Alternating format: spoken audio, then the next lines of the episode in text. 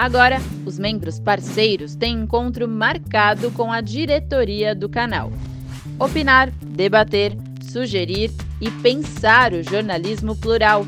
A cada dois meses, um novo encontro. Vem ser membro, parceiro e participe. Olá, bem-vindos e bem-vindas ao Quarta Chamada. Junto comigo aqui hoje estão as imexíveis Juliana Braga e Mara Luque. E também nos acompanha a jornalista Vera Magalhães, minha amiga, minha parceira, e o governador do Maranhão, Flávio Dino, meu ex-comunista preferido. Nessa edição, a gente fala sobre a reunião dos governadores, treta econômica entre Paulo Guedes e Henrique Meirelles, eleições e também sobre o pão de queijo da discórdia em Minas Gerais. No nosso conteúdo, desculpa, no nosso conteúdo extra, tem um papo sobre feminismo e valores cristãos. Então, pronto, hoje é direto e reto. Bora lá, Vitor, roda a vinheta.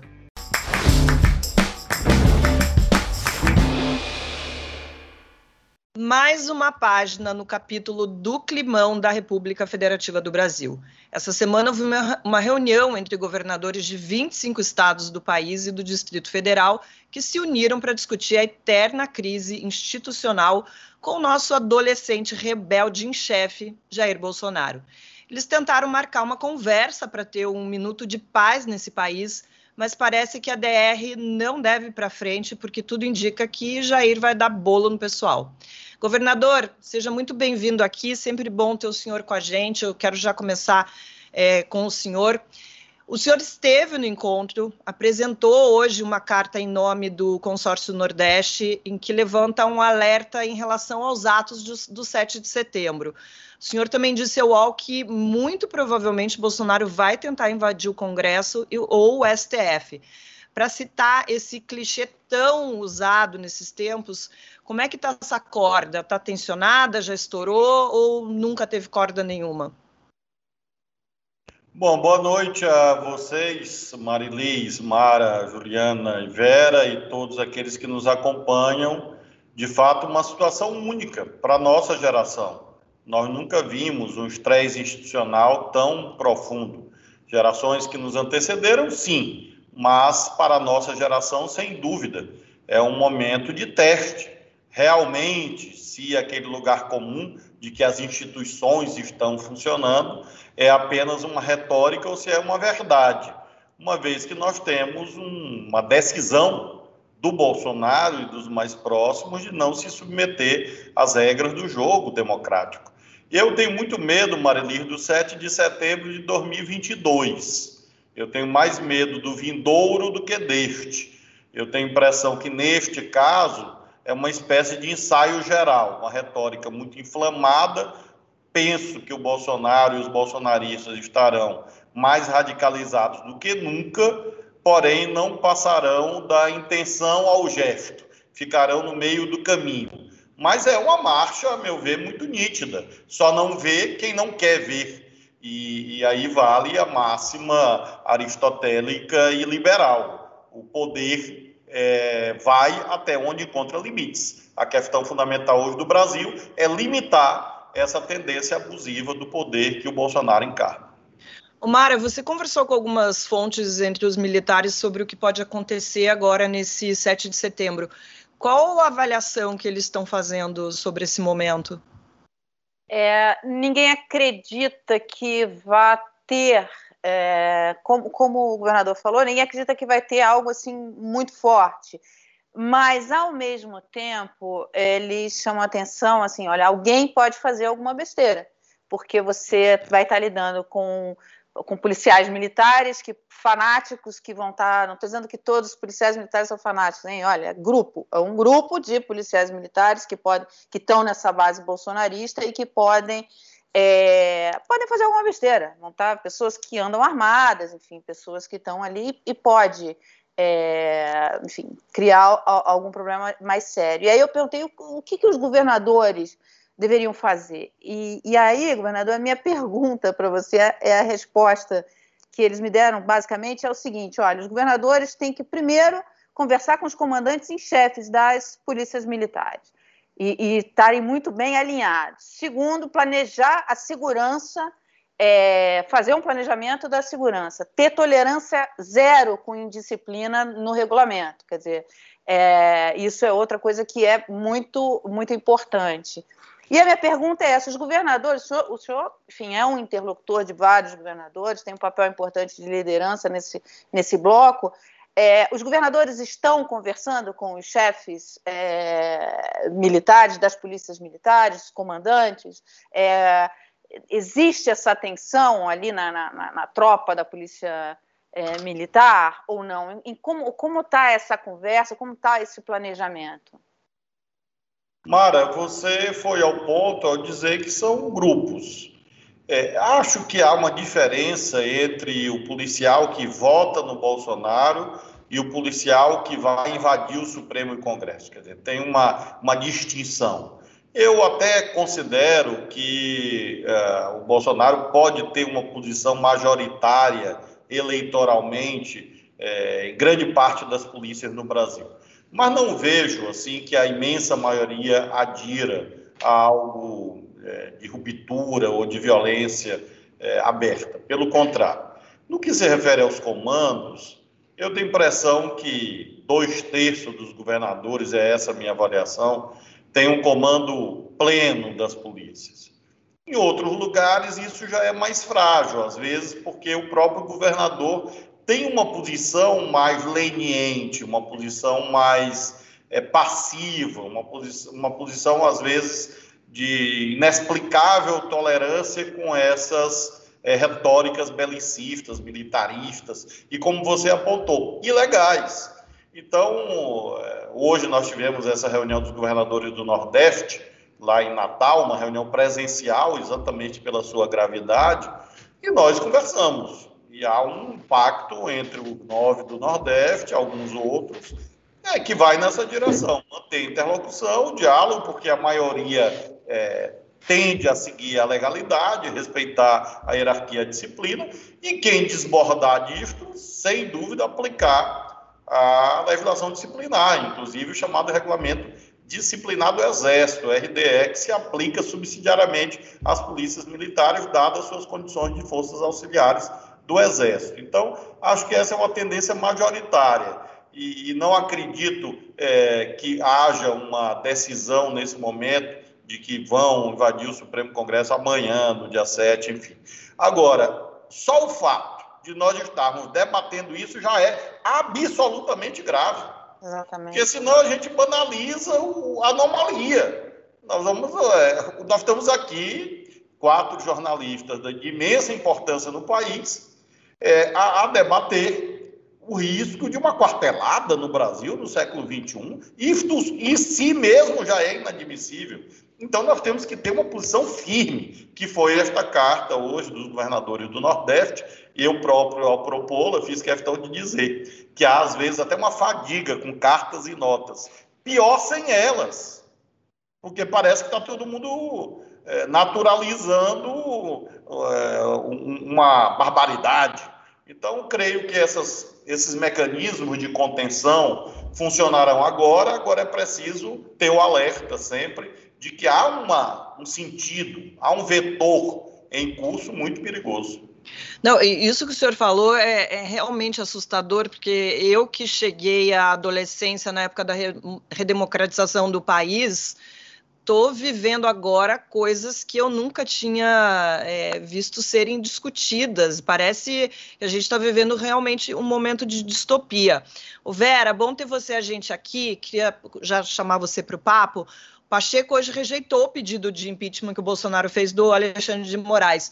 Isso acalma os ânimos de alguma forma ou coloca mais lenha na fogueira? Acalma os ânimos, Mari. E o objetivo dele, ao tomar essa decisão, foi esvaziar esses atos do 7 de setembro. Conversei com pessoas ligadas ao presidente do Senado, com alguns outros senadores. Ele poderia ter deixado a coisa simplesmente ficar em banho-maria como outros pedidos de ministros do Supremo que dormitam lá nos escaninhos, nas gavetas do Senado, mas ele fez questão de decidir, e decidir sumariamente, praticamente, porque Bolsonaro apresentou isso na semana passada, e decidir de público e decidir contra um pedido assinado em primeira pessoa pelo presidente da República. Isso tem uma força. Ele está dizendo essa brincadeira para por aqui. É isso que ele está querendo dizer ao presidente da República. E isso é um passo além das notas de repúdio, um passo além daquela conversa que a gente vinha até agora de é, reunião entre os poderes.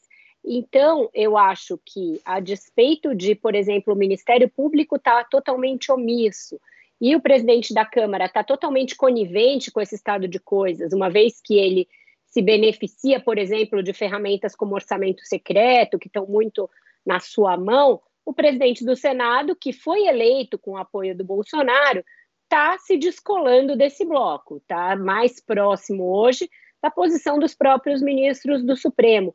E por que, que o Pacheco faz isso e faz isso agora? Esses atos do 7 de setembro estavam sendo é, convocados com duas pautas: voto impresso e abaixo a ditadura do Supremo. Então, um é, tem como alvo ministro Barroso e o outro tem como alvo o ministro Alexandre de Moraes. Essa questão do voto impresso foi mais ou menos é, estancada, né? Depois que a Câmara rejeitou a PEC nesse sentido, a coisa perdeu força. Mas a proposta lá de é, fazer um ato contra a ditadura branca do Supremo, essa vem crescendo vem crescendo no Telegram, vem crescendo no Zap bolsonarista, nessas uhum. redes que estão sendo usadas para convocar. Então ele faz uma coisa, olha, não tem ditadura do Supremo. Isso aqui é incabível. Então já são dois poderes a se unir contra essa coisa que você chamou muito bem na sua abertura de coisa meio adolescente birrenta do presidente da República. Eu quero aproveitar que você falou da, da, da Câmara para chamar a Ju para conversa. Na, na Câmara, o Bolsonaro está protegido ali pelo Arthur Lira. A impressão que a gente tem é que o presidente pode fazer o que quiser, porque nada acontece com ele. Ô, Ju, o que faria esses deputados do centro que apoiam o presidente pular desse barco? Até quando eles podem esperar para fazer isso, se é que eles vão fazer isso? não tem muita vantagem para a Câmara dos Deputados, para esses deputados que dão sustentação ao governo, pularem do barco. Um presidente enfraquecido, um presidente na posição que o presidente Jair Bolsonaro está, é vantagem porque isso torna o Congresso, o parlamento, ainda mais forte. Mais forte para aprovar as medidas que são de interesse do governo, que implica num, num, orçamento de emendas ainda maior. A gente tem visto aí os partidos brigando por fundo eleitoral. Eles estão conseguindo tirar do presidente Jair Bolsonaro aquilo que é do interesse deles. Então não existe interesse em impeachment, não existe interesse em retirar o presidente. E esse apoio que tem sido dado tem sido dado de maneira pontual muito mais em função das pautas que são do próprio interesse deles do que em função das pautas que são de interesse do governo. Isso daí tem sido equilibrado é, de uma maneira em que eles continuem tendo ali os seus benefícios. Isso provavelmente, essa, essa, essa ruptura só deve acontecer mais próximo das eleições no ano que vem.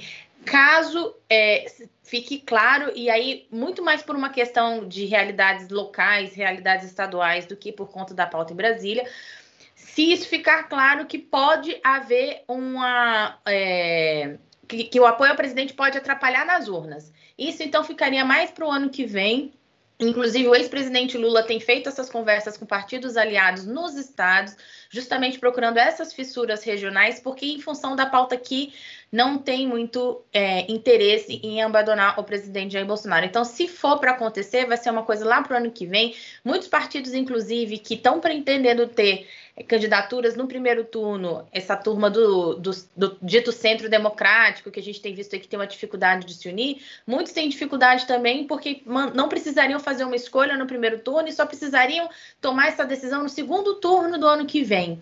Então, é, quem tem essa expectativa é melhor deixar isso para lá, porque não é uma prioridade dos partidos nesse momento. É, eu queria, eu, a gente vai falar do Lula, vai falar de eleições, mas eu queria só chamar, é, falar de uma outra coisa sobre essas, essas manifestações, porque tem aí alguns movimentos de esquerda, como por exemplo o MST, que também estão marcando protestos no dia 7 de setembro, o que pode deixar essa situação ainda muito mais tensa do que já está, né? Governador, um possível conflito nas ruas não seria a desculpa perfeita exatamente a desculpa que o Bolsonaro quer?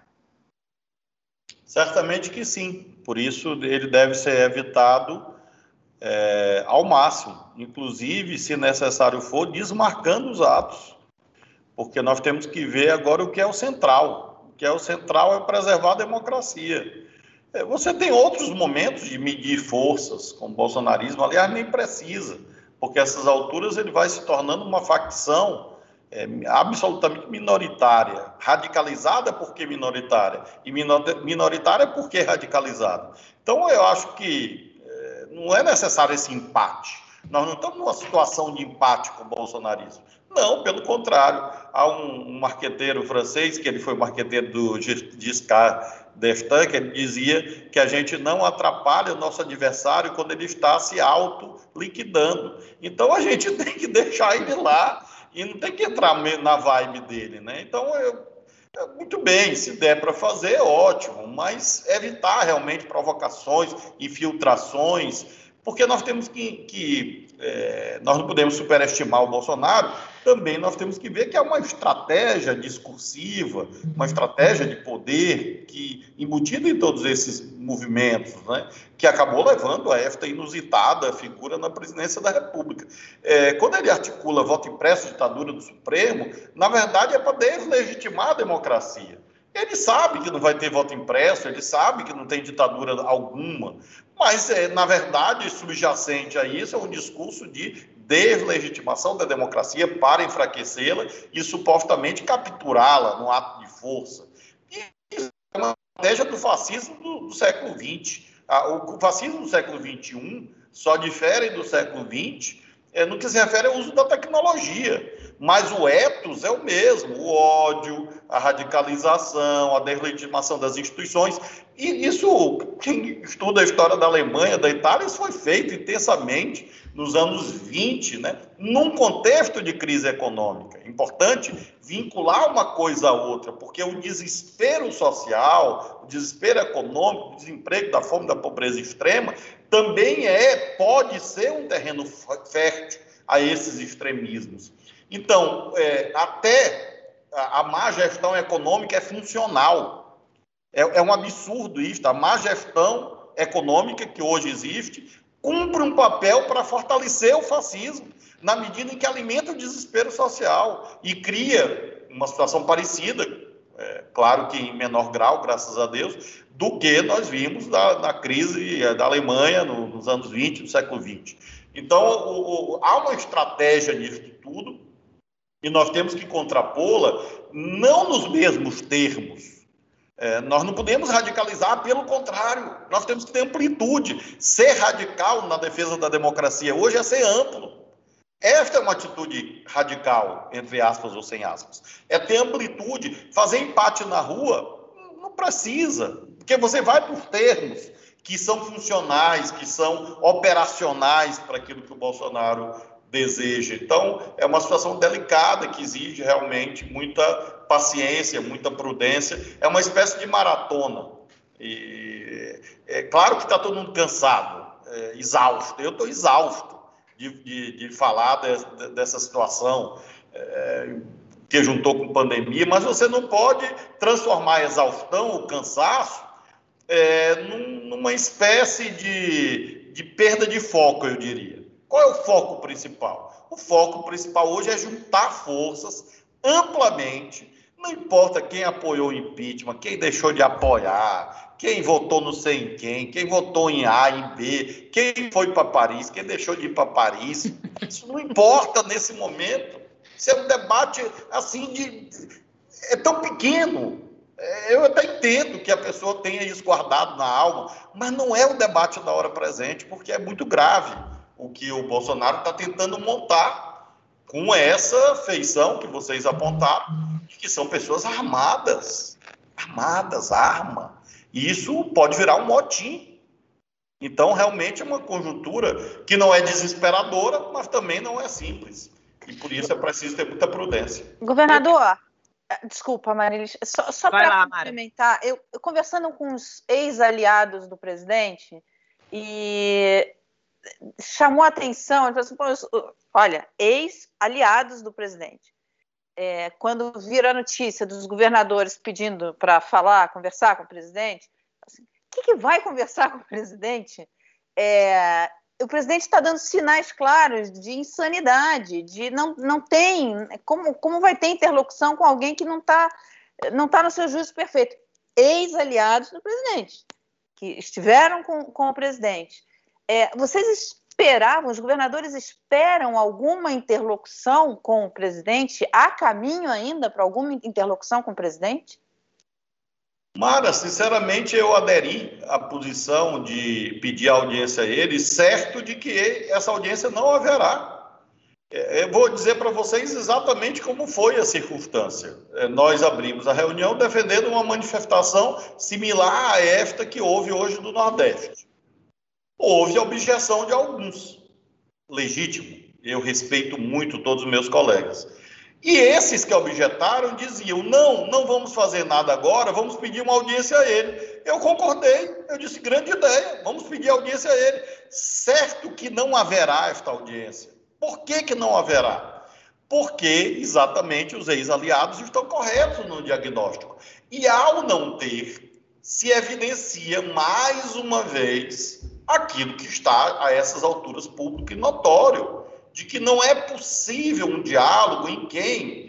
É, eu lembro do, do conto do. Acho que é do Lima Barreto, o homem que falava javanês. É, é, é, acho que é do Lima Barreto, eu tenho impressão. É, é, é do Lima Barreto. O, o, o, o Bolsonaro não usa a gramática e o dicionário que nós conhecemos.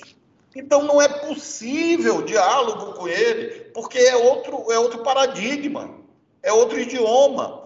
Então, muito bem, fizemos o pedido. Até agora o Rodrigo Pacheco marcou, convergindo aí com a análise da Vera. Foi o único que marcou até agora. Acho que o Supremo vai marcar, acho que o Arthur Lira acaba marcando. E o Bolsonaro não vai responder. Não vai responder porque ele não quer. Ele não quer conversa. Ele tem uma estratégia que é fundada na sua fraqueza. O, o Bolsonaro é uma pessoa em desespero. Sim. Por quê? ele sabe que está em minoria, aliás, sempre esteve em minoria, sabe que caminha para perder a eleição, não sei bem para quem, mas caminha para perder a eleição, e, na visão dele, ele e os seus vão para o cárcere, vão ser presos. E eles devem saber os motivos mais do que nós todos que aqui estamos. Seguramente eles devem ter os motivos deles.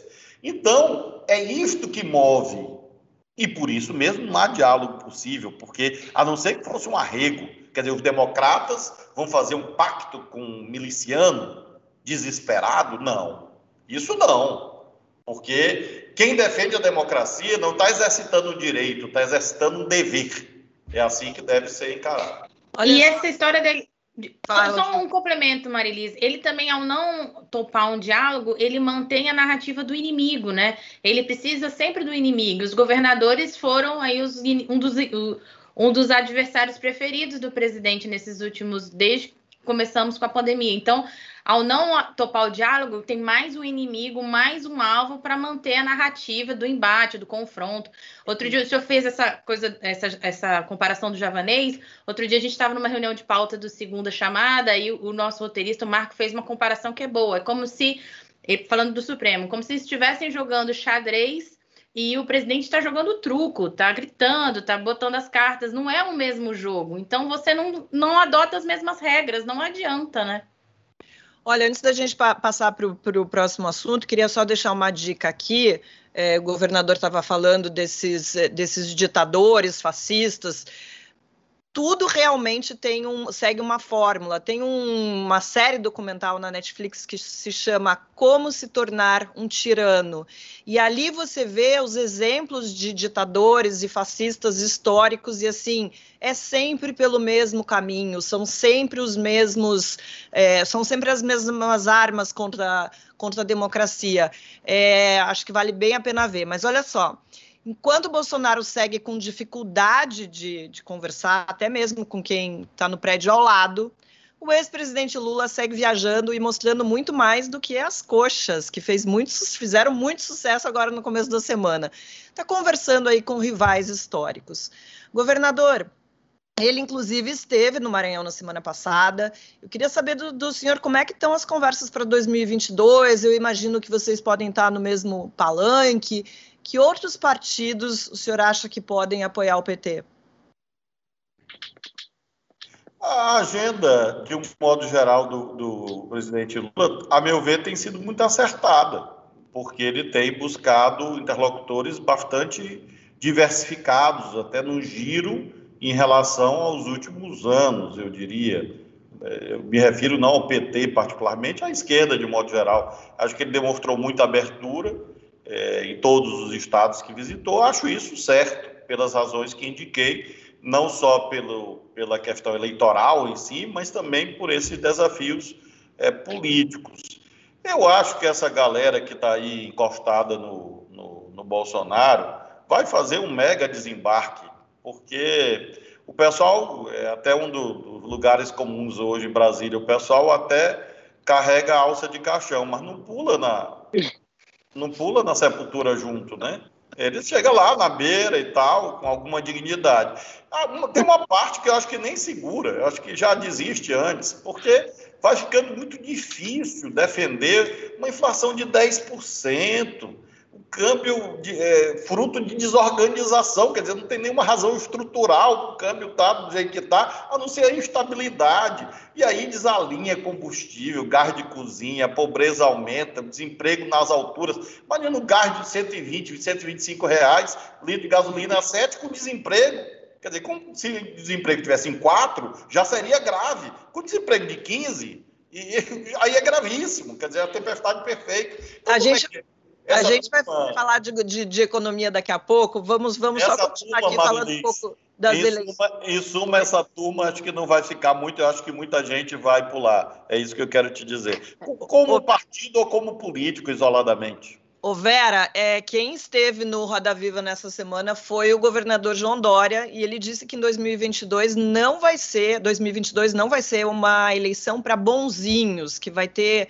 festival de fake news, muito extremismo. A gente já viu isso na, na eleição passada e, pelo que eu entendi, o governador de São Paulo acho que vai piorar. Ele também se colocou já como candidato do PSDB, mesmo antes das prévias do, do partido. Como é que você acha que isso bateu no PSDB? Quadrado, Marilê, bateu quadrado, porque ele acabou desistindo o Tasso Gereissati das prévias antes do Tasso fazer qualquer manifestação, acabou desmentido pelo Tasso, que disse que se tiver de fazer qualquer anúncio, fará ele próprio e não vai precisar do governador João Dória para fazer por ele. Então, é, ele continua aí numa marcha batida para é, fazer inimigos internos.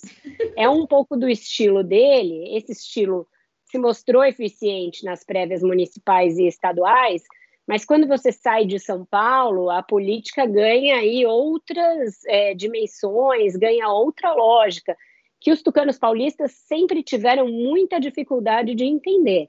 Tirando o Fernando Henrique Cardoso, que tinha uma, um jeitinho mais maleável, José Serra, Geraldo Alckmin, esses políticos paulistas sempre tiveram muita dificuldade de entender a política nacional. É, o Dória vai pecando por esses mesmos é, erros aí. Ele provavelmente vencerá as prévias. É difícil imaginar que um governador de São Paulo, com o peso que São Paulo tem na federação e no PSDB, perca as prévias. Mas isso não quer dizer que o partido sairá unido desse processo, e muito pelo contrário. Tem alguém chamado Aécio Neves que ainda detém uma grande influência interna no PSDB. Ele move muito as peças nos bastidores e ele está trabalhando primeiro para derrotar o Dori, se não for possível, para ainda que ele vença, lançar uma discussão para que o partido nem tenha candidato a presidente, tenha essa discussão avançada no PSDB para que se use o fundo eleitoral, o fundo partidário, para as campanhas dos deputados. Isso é música para o ouvido dos deputados. Então, o, o Dória vai ter muita dificuldade, já está enfrentando, e ainda que passe no PSDB, essa dificuldade não acaba. Passa a ser uma dificuldade também de compor uma aliança. O DEM e o PSDB se afastaram muito nos últimos tempos. Essa, o fato do, do Dória ter ido pescar o Rodrigo Garcia, o Rodrigo Maia lá nas águas do DEM também não agradou em nada ao ACM Neto. Então tem um caminho aí que não é livre de obstáculos o governador de São Paulo. Vera, sabe uma coisa que chama atenção? É a imagem do governador João Dória, principalmente nas redes sociais, ali a sensação que eu tenho é que ela melhorou muito com a questão da vacina, da vacinação. É, ele assumiu ali uma postura é, mais divertida, às vezes até cômica, de lidar com várias situações ali nas redes sociais, inclusive em embates com a família Bolsonaro. Mas a gente não vê isso reverter em votos. Ele está sempre lá num patamar muito baixo. Por que, que você acha que isso acontece? Eu acho que está longe da eleição, acho que a gente acabou vivendo uma situação de polarização prematura né, entre o Lula e o Bolsonaro, que não necessariamente vai permanecer até o final, até as eleições. É, o que ele diz, quando questionado a esse respeito, é que ele fez esse mesmo percurso em 2016 e 2018. Começou muito embaixo e foi ganhando apoios ao longo da, da campanha e acabou vencendo. Em 2016, uma vitória inédita em primeiro turno para a Prefeitura de São Paulo. Em 2018, uma vitória mais apertada, em que ele fez a estratégia lá do Bolsodori. É, eu acho que ele se fia muito nessa possibilidade e no fato de que lá na frente o contraponto a Bolsonaro na gestão da pandemia irá favorecê-lo de alguma maneira, mas eu acho que tem muitas variáveis que ainda não estão dadas para a gente saber se esse cálculo tem como dar certo. Uma delas é saber quantos candidatos vão estar nesse espectro do centro, centro-esquerda até a centro-direita. Porque a gente já tem pelo menos o Ciro colocado nessa raia. Se forem muitos, é, a chance para que um deles se sobressaia diminui. Então, ele dependerá de um acordo com esses outros partidos, que ainda é, é uma costura difícil para ele. O Senado aprovou por 55 votos a 10 a recondução do Augusto Aras ao cargo de Procurador-Geral da República. Essa batina aconteceu nesta terça-feira num clima bem amigável. O Ju, como o PGR, o Aras não causou nenhuma dor de cabeça para o Bolsonaro, ao contrário, né? Ele protegeu o presidente de muitos problemas, um amigo real da União. Essa condição aconteceu porque o Senado está. O que eu quero te perguntar é: essa condição aconteceu porque o Senado está contente com o trabalho que ele fez? Ou porque cada, cada senador está pensando do seu lado?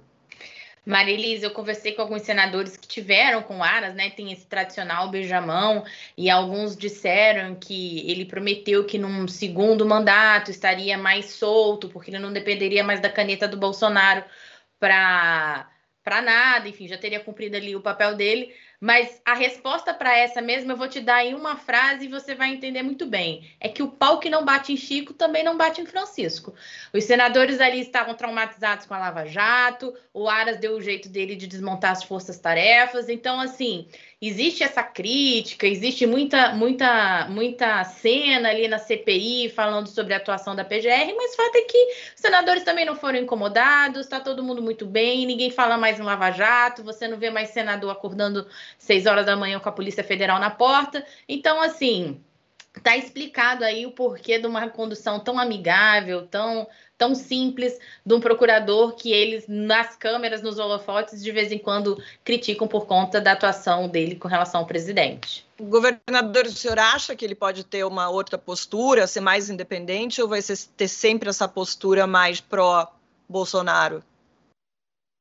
Acho que essas alturas, os fatos objetivos quanto ao passado demonstram o futuro. Eu não vejo nenhuma mudança de atitude para usar uma palavra que se tornou muito conhecida na crônica política, não vi nenhuma autocrítica e não verei nenhuma autocrítica quanto ao, ao, futuro. Eu acho que a, acabou que se produziu, infelizmente, essa mais essa anomalia, que é o desmonte das instituições de, de controle, né?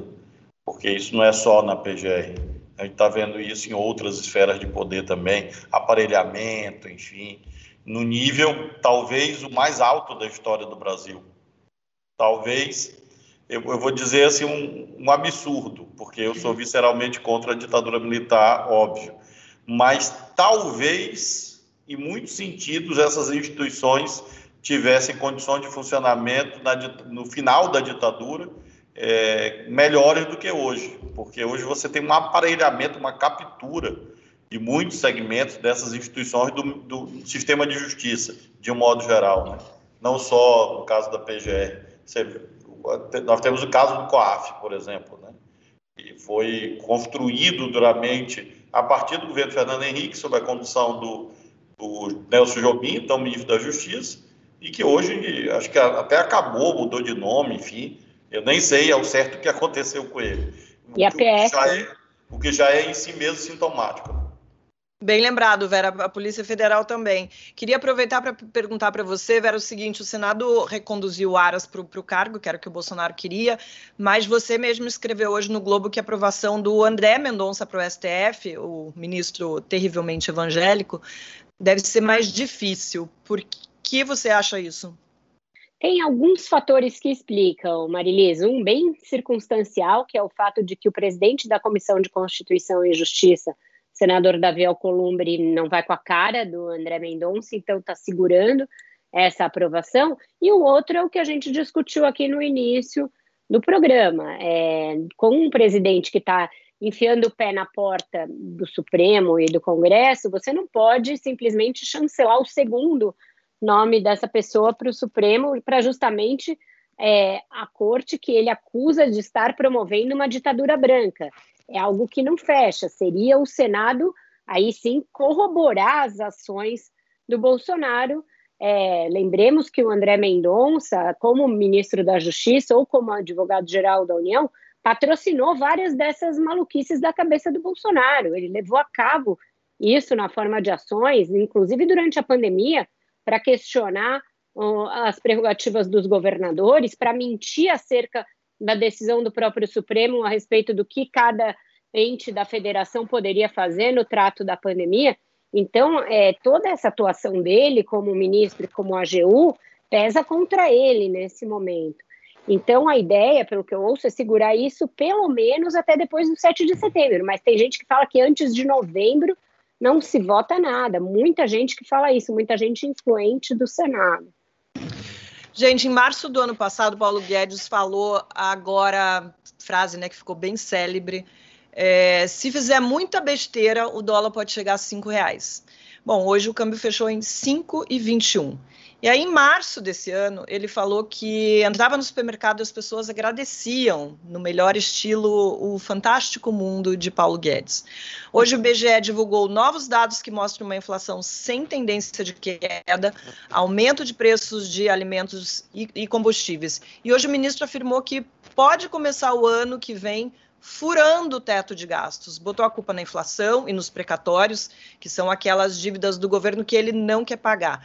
O Henrique Meirelles, ex-ministro da Economia, escreveu isso aqui no Twitter.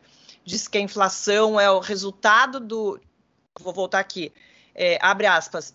É o resultado do tumulto fiscal e político vivido no país que mantém o dólar elevado. As reformas que não andam, o parcelamento dos precatórios, as ameaças de ruptura institucional. Tudo passa aos investidores sinais de instabilidade. Por isso, o dólar não cai e ajuda a alimentar a inflação que continua a castigar o bolso de todos. Fecha aspas. O Mara, quem tem razão aí, o Paulo Guedes ou o Henrique Meirelles? Como o governador falou, é, sim, o Henrique Meirelles tem razão. O dólar está muito pressionado, quer dizer, não é só por isso, mas enfim, o dólar está muito pressionado, dada a, a, toda essa instabilidade que a gente está vivendo e enfim, já, já há uma percepção que não, não há como você ter uma atração de investimentos importantes, que poderia ser um vetor importante para é, segurar a inflação. Agora, governador, você falou, o senhor falou ali que é, a, a pior econômica, né? É, estaria ali na, na, dentro do método para, para, para toda essa convulsão. Mas os analistas, os estrategistas, eles enxergam o contrário, eles enxergam que essa piora econômica é de fato uma, uma falta de, de, de vamos falar, habilidade, né? Enfim, falta de competência para para essa desorganização no governo e que isso é, pode deixar o presidente fora do segundo turno é, porque a economia pode piorar muito ainda, é, o desemprego é muito alto, e isso, por exemplo, quer dizer, no embate, por exemplo, com o ex-presidente Lula, porque o ex-presidente Lula, os dois governos do ex-presidente Lula, é, foram governos de prosperidade, onde você teve uma inclusão muito, muito grande. Você, você pode discutir a política econômica dele, mas o mercado, inclusive, a Bolsa teve uma alta espetacular durante os anos Lula. E houve uma inclusão muito, muito grande.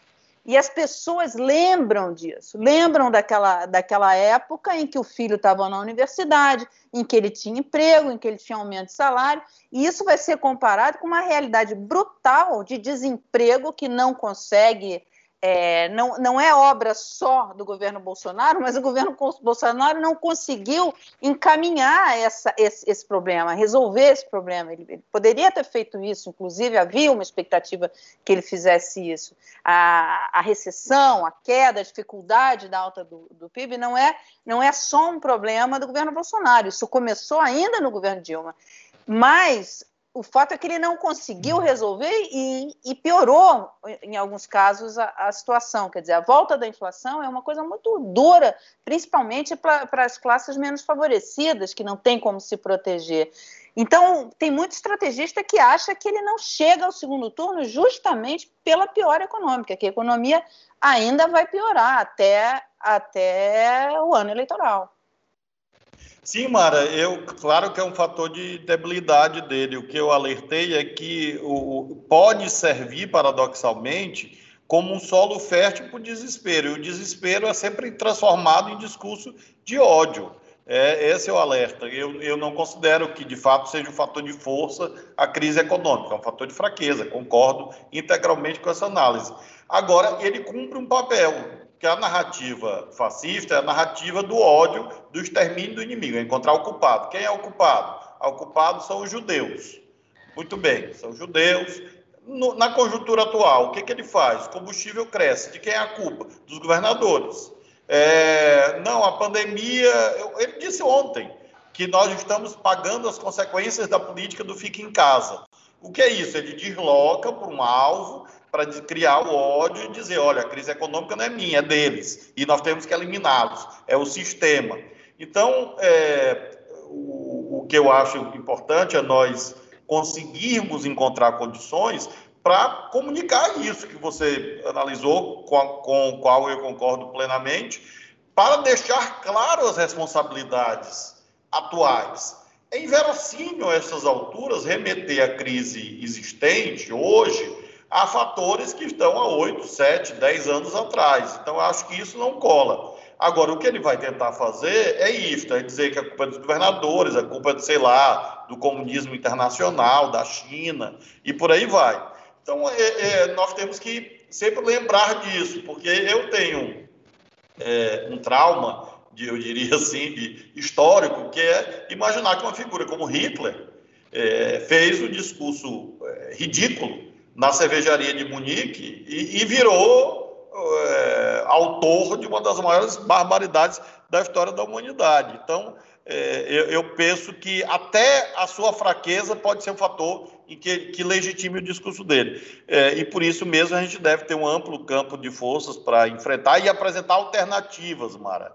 Eu acho que é ir além da crítica. Bom, nós, nós não queremos isso porque a população vai, vai enxergando a objetividade das coisas. Mas qual é a alternativa?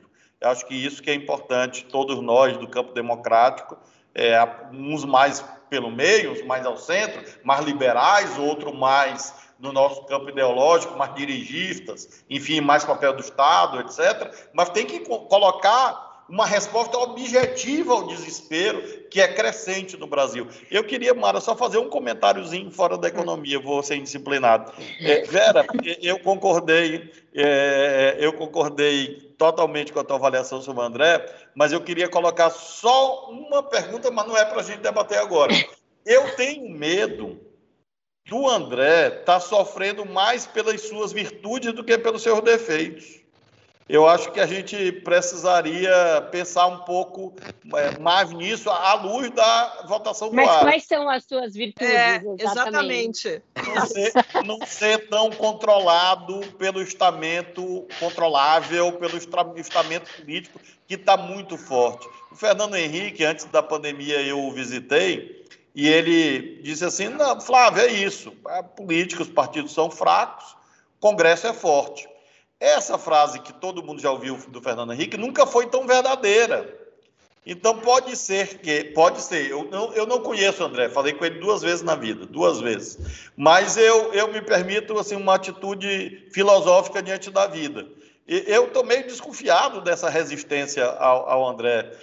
Será que é só pelos seus defeitos? Eu fico me perguntando. É uma reflexão para outro momento. Mas, governador, Oi. Eu posso, eu posso agora eu responder com uma outra provocação, porque o senhor está dizendo que ele pode não ser tão controlável pela classe política, e talvez o senhor tenha razão, mas até o momento ele era um nome técnico que veio do serviço público, mas no momento em que ele exerceu cargos políticos como ministro, ele teve atitudes políticas controladas pelo presidente Jair Bolsonaro, e o que eu tenho ouvido das conversas que ele tem tido com os senadores Perdão, é o contrário. Ele dizendo, não, eu tinha que fazer porque eu estava naquele cargo. E aí, vamos lembrar, ele processou um cara que fez um outdoor que disse que o Bolsonaro Exato. era pior que, que ruído. Então, será que ele não é tão controlável assim? É uma provocação, eu também, eu também não tenho essa resposta. Nem Mas, eu, assim, nem ruído, eu. governador. Eu nem eu tenho. Eu só fico desconfiado com essa resistência tão dura contra o André. Eu tô Mas meio... eu assim. acho que ele tornou o Ministério da Justiça um puxadinho da, da, do gabinete da presidência, né? Hum. De uma maneira que nenhum outro ministro da Justiça anterior, por mais crises que se enfrentasse, é, fez. O Zé Eduardo Cardoso foi muito criticado e tal, mas ele não fez o que o, que o André Mendonça fez com a Polícia Federal, a mando do Bolsonaro. Então, e fez sem então, cerimônia, né? Ele não é, fez não, não ele topou aquele vai e vem com o próprio cargo dele. Saiu Era. da AGU, foi para o Ministério, saiu do Ministério, voltou para a AGU, ao bel prazer do presidente. É, não vejo as virtudes Vera, por hora. Vera, o Aras fez tudo isso que você disse e foi aprovado. Mas essa porque é aí da, ele fez uma, é, Essa é a razão da minha inquietação. Lógico. Mas aí, inclusive, ele teve uma forte, um forte apoio também da esquerda pelo seu discurso anti-Lava Jato, né? Ele encaixou um discurso anti-Lava Jato que soou como música aos ouvidos de todos ali. É, então, foi grande, em grande parte por isso que ele teve a sua vida tão facilitada. Né? Gente, por falar em política brasileira, a gente sabe que tem muitos desafios. O ambiente muitas vezes sobre limites da paciência, dignidade, humanidade de todo, de todo mundo envolvido. O político brasileiro é, antes de tudo, um forte, mas tudo tem limite. Antes de ontem, a Câmara de Vereadores de Itapecerica, Minas Gerais, viu uma denúncia sobre as condições que os representantes do povo vivem ali. Isso aconteceu quando o guerreiro do povo mineiro, chamado Canela Love, interpelou o presidente da Câmara, vereador Gleitinho do Valério, reivindicando condições básicas. Solta o vídeo aí, Vitor do Canela. Queria que você explicasse sua revolta, você veio aqui me cobrar duas vezes na mesa, você, o Canela ficou... Não entendi direito, porque você veio em pé aqui. Você pode explicar os seus colegas vereadores? Agora, presidente, eu fui lá tomar um cafezinho, só tinha um cafezinho lá com um pão, né? E os pão de queijo, os trem que tinha, acabou tudo antes. Eu fiquei sem comer. Hoje é 8 horas, eu tô de regime. Um pão de queijo estava suficiente e não tinha, tinha acabado, viu, presidente? Tá certo. Isso é você que. Você é o presidente da casa, você que tem que saber disso tudo aí. Tá certo. Será que desviar pão de queijo do colega em Minas Gerais configura crime de ondo? O governador, qual comida desviada deixaria o pessoal no Maranhão indignado que nem o vereador Canela Love, que pelo visto não tinha mais love nenhum no coração? Eu, eu não consegui ouvir direito, Marilisa, ali a, o, o debate, mas eu acho que em Minas em Minas, pão de queijo é um bem jurídico fundamental. o que, que, seria aí no Maranhão que não, ele estava revoltado porque ele tinha ido tomar um café e só tinha um café e um pãozinho e tinham sumido todos os pães de queijo. O que, que não pode faltar aí no Maranhão que ia dar confusão na Câmara ou no, na ah, Assembleia? Eu, eu acho que arroz. Arroz ou farinha. Arroz de Ou cuchá? Guaraná Jesus. Não, arroz Guaraná. branco, farinha. Eu tenho impressão. Eu estou dando respostas a partir dos meus gostos, né? Guaraná Jesus não configura esse bem ima- imaterial aí da, da vida É, vai ter um filme, viu, Vera, sobre a história do Guaraná Jesus, porque Jesus, nesse caso, é o nome do fundador do laboratório. E era uma figura muito interessante, farmacêutico, adepto do credo vermelho. Olha, eu quero fazer inveja. Eu quero fazer inveja de vocês porque eu já recebi Guaraná Jesus diretamente do Maranhão, graças ao governador Flávio Dino. Aquele rosa, então, é só para disfarçar, porque na verdade o Guaraná Jesus é comunista. é? É, é, é, é, é, Vera, o, o- a Marilis começou o o programa dizendo que eu sou ex-comunista, vai que seja uma tendência maranhense. Né? Olha só, o, o vereador Canela Love, do Partido Liberal. Essa falta do pão, de, do- do pão de queijo deveria ser esperada por um defensor do liberalismo, Mara? É papel do Estado fornecer pão de queijo? Ou cada um tem que ir lá atrás do seu, do seu pão de queijo meritocraticamente? Pão de, cre... Pão de queijo Braz, né? Vamos abrir uma nova. Pão, pão de queijo gate. É, pão de queijo Braz. Pessoal, a conversa tá boa, mas chegou a hora da gente pegar o bonde dos membros. Aproveitando aqui, seja bem-vindo o Arthur Lencastre. Então, quem é membro, pre- prepara o cafezinho, o pão de queijo, que hoje a gente vai falar sobre feminismo e valores cristãos. Se você ainda não é membro, é só clicar no retângulo azul e branco embaixo do vídeo. Se você já é, o link tá na aba da comunidade. A gente se encontra em dois minutos. Quero agradecer a todo mundo, mas a gente se encontra daqui a pouco. Governador, muito muito obrigada. obrigada. boa noite a governador. vocês todas e todos. Muito obrigado. Até breve. Tchau para todos e até já.